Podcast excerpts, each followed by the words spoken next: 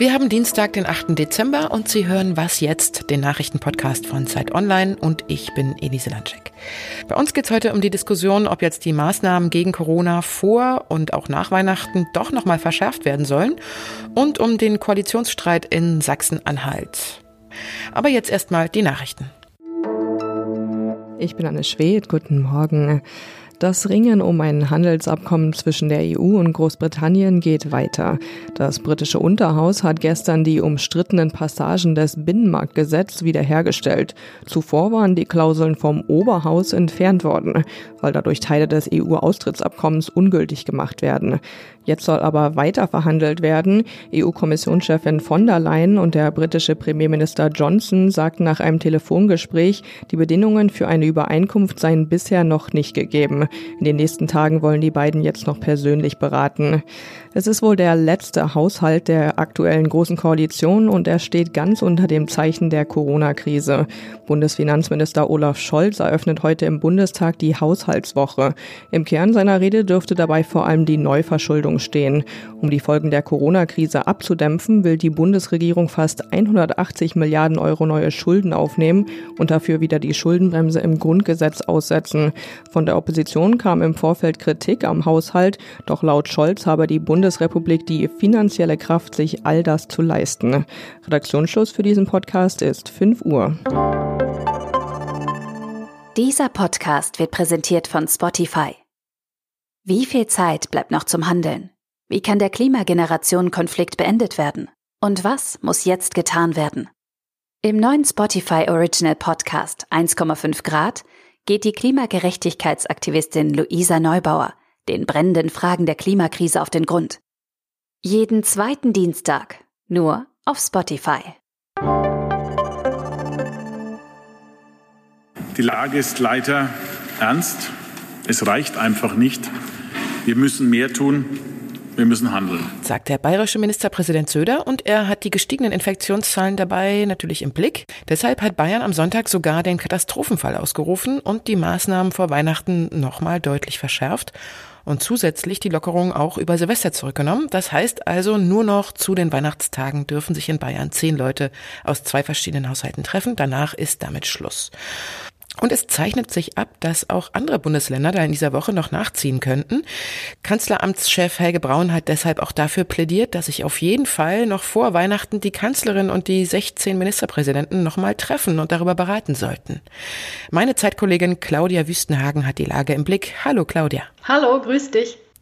Eigentlich sah es ja so aus, dass die Regeln für Weihnachten und Silvester feststehen. Jetzt steht alles wieder auf der Kippe und Bayern hat die Maßnahmen jetzt schon verschärft. Was ist denn da konkret die große Sorge der Ministerpräsidenten? Die Sorge ist natürlich, dass es durch die Lockerungen, die der Bund und die Länder ja eigentlich für die Weihnachtszeit und bis Neujahr beschlossen hatten, im Nachhinein zu einem massiven Anstieg der Neuinfektionen kommen könnte, dass sich das Feiern also rächt. Und es haben sich auch schon erste Intensivmediziner zu Wort gemeldet und genau davor gewarnt. Und das hat auch damit zu tun, dass die Zahlen immer noch so hoch sind. Wir haben jetzt seit fünf Wochen einen Teil-Lockdown und der exponentielle Anstieg ist dadurch auch gestoppt.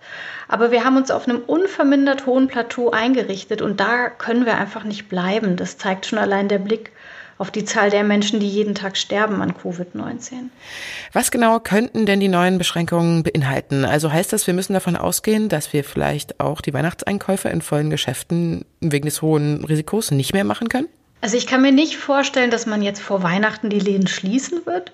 Aber wie Markus Söder gestern auch sagte, wird man sich sicher mehr Gedanken machen müssen, die Sicherheit in den Geschäften zu erhöhen, also den Abstand stärker einzuhalten und das auch zu kontrollieren. Und ich denke, dass einige Bundesländer bei Silvester nachziehen werden und die Regeln verschärfen werden, wie die Regierung in Bayern es jetzt gemacht hat. Mm, auch Ausgangsbeschränkungen oder Ausgangssperren für die Hotspots wie in Bayern, ähm, das ist absolut denkbar. Und ich denke, das Thema Schulen wird aufkommen. Ähm, in Bayern soll der Präsenzunterricht ja jetzt eingeschränkt werden. Das gilt aber nur für Berufsschulen und in Hotspots ab der achten Klasse. Und das könnte natürlich ein Vorbild für andere Bundesländer sein. Ist das nicht gefährlich, zu Weihnachten dann wieder zu erlauben, dass dann mehr Menschen zusammenkommen dürfen? In Berlin gilt ja zum Beispiel die Beschränkung auf fünf Menschen aus zwei Haushalten auch über Weihnachten. Das hat ja auch irgendwie Gründe, ne? Ja, ganz ehrlich, ja. Und die Signalwirkung, die da von Bayern ausgeht, die finde ich schon auch ein bisschen problematisch. Denn die bestätigt womöglich das, was ohnehin schon viele denken, dass wir uns an Weihnachten irgendwie sicher fühlen können. Ja, also wenn der Sohn und die Schwiegertochter mit den Enkelkindern kommen, dann sind wir ja unter uns, da kann nichts passieren. Und das kann in dieser Pandemie leider ein fataler Irrtum sein. Mhm. Jetzt äh, weiß man ja nicht, was nach im neuen Jahr dann passiert. Ne? Das ist irgendwie noch total unklar, aber man könnte könnte ja vielleicht davon ausgehen, dass die Zahlen jetzt nicht rapide runtergehen nach diesen Weihnachtsfeiertagen. Was glaubst du denn, wenn man jetzt mal so ein bisschen ins Blaue spekuliert, wie könnte es denn im Januar weitergehen? Es gibt ja auch, äh, äh, auch zum Beispiel Ministerpräsidenten Kretschmer äh, von Sachsen, der gesagt hat, naja, also wir rechnen damit, dass wir vielleicht nochmal einen richtigen Lockdown haben werden. Ähm, was denkst du, was, was könnte da irgendwie auf uns zukommen? Das ist natürlich schwer zu prophezeien. Sachsen ähm, ist besonders schwer betroffen. Sachsen hat bundesweit die höchste Rate von Neuinfektionen binnen sieben Tage und pro 100.000 Einwohner. Ganz so schlimm ist es in, in anderen Bundesländern nicht. Trotzdem gibt es Stimmen, die ähm, generell einen harten Lockdown fordern. Also der SPD-Gesundheitsexperte Karl Lauterbach gehört dazu. Der hat sich dafür ausgesprochen, die Ferien zu verlängern und die Geschäfte nach Weihnachten für mindestens mal zwei Wochen zu schließen. Und das ist natürlich nicht auszuschließen, dass das auch so kommt, ja. Mhm. Vielen Dank, liebe Claudia. Sehr gerne.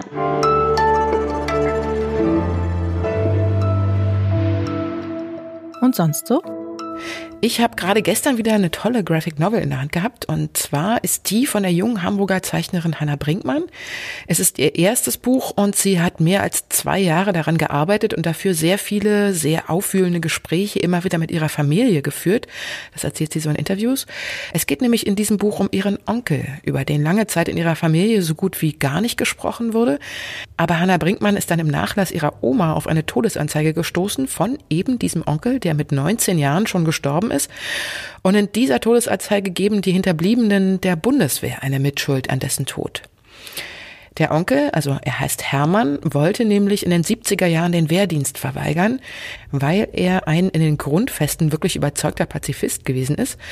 Aber das Kreiswehrersatzamt, wo er dann eine erniedrigende Gewissensprüfung ablegen musste, das ist auch alles recht detailliert gezeichnet, hat seine Verweigerung abgelehnt. Hermann musste dann also zum Militär.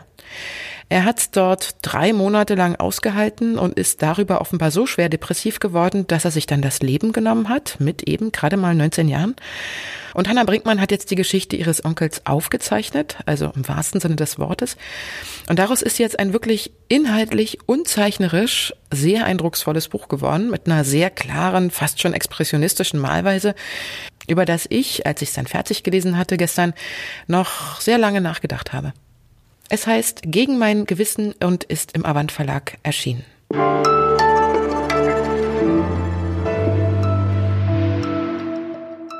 86 Cent, das klingt immer noch nach nicht besonders viel, aber diese 86 Cent entzweien die politische Landschaft eines ganzen Bundeslandes. Die schwarz-rot-grüne Koalition in Sachsen-Anhalt sucht nämlich nach einer Lösung im Streit um die Erhöhung der, des Beitrags für den öffentlich-rechtlichen Rundfunk. Die CDU-Fraktion will nämlich der monatlichen Erhöhung um 86 Cent pro Haushalt und Monat nicht zustimmen und steht damit auf der Linie der AfD. SPD und Grüne dagegen wollen zustimmen. Weil der CDU-Innenminister Holger Stahlknecht den Bruch der Koalition um diese Frage nicht ausgeschlossen hatte, musste er im Vorfeld seinen Hut nehmen. So hat es Ministerpräsident Rainer Haseloff gewollt. Gestern hat sich unter anderem die CDU zu internen Gesprächen getroffen, welche Linie man als Partei denn nun weiterverfolgen will. Mein Zeitkollege Tillmann Steffen hat die mehreren Treffen, die es ja gestern gab, gestern Abend verfolgt. Hallo Tillmann. Hallo Elise. Was kam denn da raus gestern bei dem Treffen, also vor allen Dingen bei dem Treffen mit der CDU? Wer konnte sich denn da durchsetzen und wurden da auch Ideen entwickelt, wie man jetzt rauskommt aus dieser Krise? Ja, die CDU-Fraktion ist jetzt von ihrer harten Linie abgerückt, diese Beitragserhöhung ablehnen zu wollen. Sie sagt jetzt, Landesregierung, nimm das Papier einfach vom Tisch. Wir wollen darüber gar nicht mehr reden. Wir wollen darüber auch gar nicht abstimmen. damit haben sich ein Stück weit jene durchgesetzt, ähm, die den ja entlassenen Innenminister Holger Starknecht, der ja auch zu dieser Fraktion gehört, unterstützen, ähm, der ja eben diese Beitragserhöhung nicht wollte und ein wenig äh, oder eher nicht unbedingt hinzugewonnen hat Ministerpräsident Haseloff, der ja eigentlich für diese Beitragserhöhung geworben hat. Es hätte ja auch anders kommen können, nämlich dass äh, Ministerpräsident Haseloff, der ja für diese Beitragserhöhung wirbt, dann einfach versucht, seine Leute hinter sich zu versammeln und sie zu einer Zustimmung zu bewegen. Das hat aber nicht geklappt. Mhm. Wie konnte es denn zu diesem, zu so einem tiefgehenden Konflikt jetzt eigentlich kommen? Also geht es da um ein grundsätzliches Problem mit der Rundfunkgebühr oder geht es um die Positionierung der CDU zur AfD in Sachsen-Anhalt, weil man konservative oder rechte Wählerschichten ja nicht verlieren will? Oder worum geht es denn da eigentlich? Hm. Ja, im Grunde genommen, die CDU behauptet, sie wirbt schon seit Jahrzehnten fast für grundlegende Reformen des öffentlichen rechtlichen Rundfunks. Ähm, die sagen in Sachsen-Anhalt, der Osten kommt da zu wenig vor und die Kosten sind auch zu hoch äh, und das wollen wir einfach endlich mal ändern. Ähm, man kann an diesem öffentlich-rechtlichen Rundfunksystem durchaus auch Punkte finden, die äh, reformwürdig sind. Da könnte man schon einiges machen. Das wird im Grunde genommen auch gar nicht bestritten. Aber das Problem der CDU in Sachsen-Anhalt ist es folgendes. Äh, die AfD, die ja nun seit 2016 im Landtag sitzt, will dasselbe, nur eben knallhart. Sie wollen den öffentlichen rechtlichen Rundfunk eigentlich vollkommen abschaffen, ihm kein Geld mehr geben. Sie sprechen ja abfällig von Staatsfunk. Und an der Stelle kommt die CDU dort in die Bredouille. Sie will ja vermeiden, dass sie dasselbe unterstützt, dasselbe anstrebt wie die AfD. Hm. Soweit der Stand. Ne? Es wird sich wahrscheinlich noch viel verändern irgendwie in den nächsten Tagen. Vielen Dank, Tillmann, für deine Einschätzung. Ja, gern. Und das war's mit Was jetzt für heute. Hören Sie auch unser Update um 17 Uhr mit weiteren Nachrichten. Und wie immer, wenn Sie uns zu unserer Sendung etwas mitteilen wollen, dann schreiben Sie uns unter wasjetzt.zeit.de. Tschüss, sagt Ihre Elise Leinschek.